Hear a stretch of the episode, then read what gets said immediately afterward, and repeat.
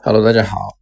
那么现在呢，已经到了四月底，每年呢，到了这个四月底五月初的时候呢，就会，呃，雅思的口语啊，就会出现一个换题。嗯，在这样的一个过程当中呢，会有百分之七十的口语题目被保留下来，然后同时呢，会有百分之三十的题目有更新。好，那么在这样一个阶段，很多同学可能就会非常的恐慌，然后呢，不知道该怎么样去应对。好，接下来呢，我就给大家讲一讲，在应对这样的一个换题的过程当中，我们要做好哪些事情。第一，首先我们要准备好我们原来已经有的素材。刚才我也提到了，有百分之七十的可能，我们的题目呢是不会变的。那么也就意味着。嗯，我们只要准备好原来的素素材呢，还有很大的可能是会考到我们原来的这个内容。那么第二，我们要去关注好网络上面的一些口语话题的实时更新。这里面呢，重点推荐两个，嗯，这样的一个微博账号啊。第一个呢是雅思哥，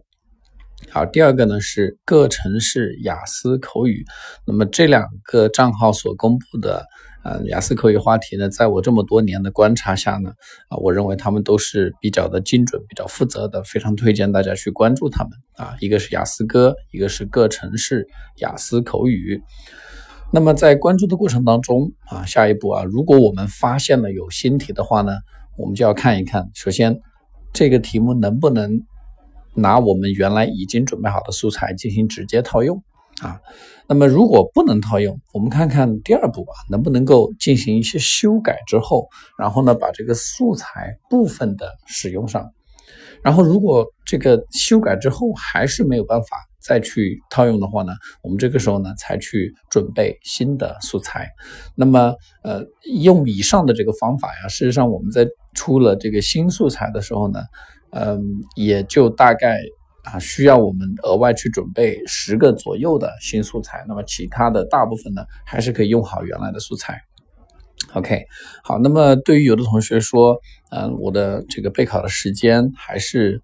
嗯，不是特别的够用啊，那么不想花太多的时间浪费在这个。呃，素材的准备上的话呢，呃，这里面呢就百万哥打一个小小的广告啊，大家可以在淘宝中搜索长沙雅思的店铺啊，搜索店铺长沙雅思，然后呢，呃，在我的淘宝店里面呢会有一个呃素材的这个宝贝，然后呢，大家可以呃根据自己的选择，根据自己的需要去选择 Part One、Part Two 或者是 Part Three 的内容，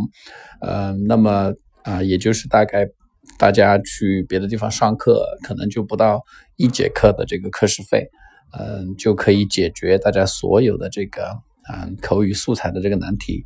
And anyway, I wish you guys good luck and get ready for the new questions. Okay, good luck.